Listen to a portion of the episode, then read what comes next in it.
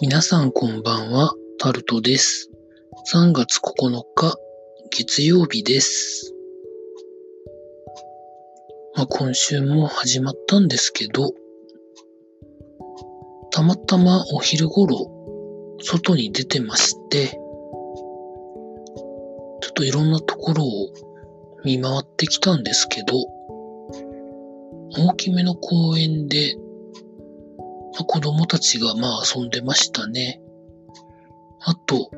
学校はうちの地域ほとんどのところ休んでるんですけど、部活はなんかやったりやらなかったりみたいですよね。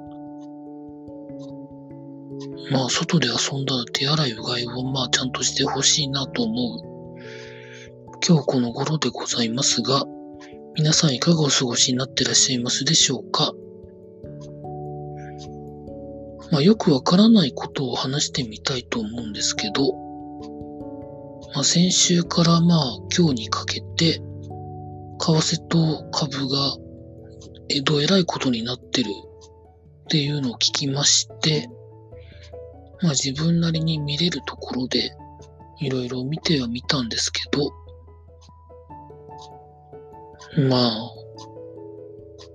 株が下がってそのお金がなんか円に行ってるみたいな感じですよね。日本もアメリカも。まあ、まあ理由はもう一つしかないんですけどね。あ、二つか。コロナと原油が今下がってるんですよね。その影響があんじゃない？みたいな勝手な想像をしてるんですけど、まあ、原油が下がった原因はコロナだとは思うんですけど、まあ、人が動かないとか、まあ、いろんな理由で原油が消費されないから、原油安くなるよね、的なところですよね。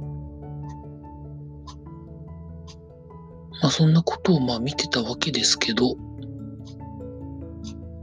まあ、本格的に、うんと経済が転換期を迎えるのか迎えないのかみたいなところを言われてる方もいらっしゃいますけど、まあそれは本当景気というぐらいですから気分次第だ、気分次第だとは思うんですけどね。別に、まあ日本はずっとインフレ率をどうのこうのって言いながらやってきてますけど、まあ、若干そのインフレには言ってるものの収入が上がらないので、すごく負担率が、負担感が増えてるみたいな感じですよね。可処分所得とか、可処分所得とか、実質賃金とか、そういうものが上がっていかないのに、インフレというね、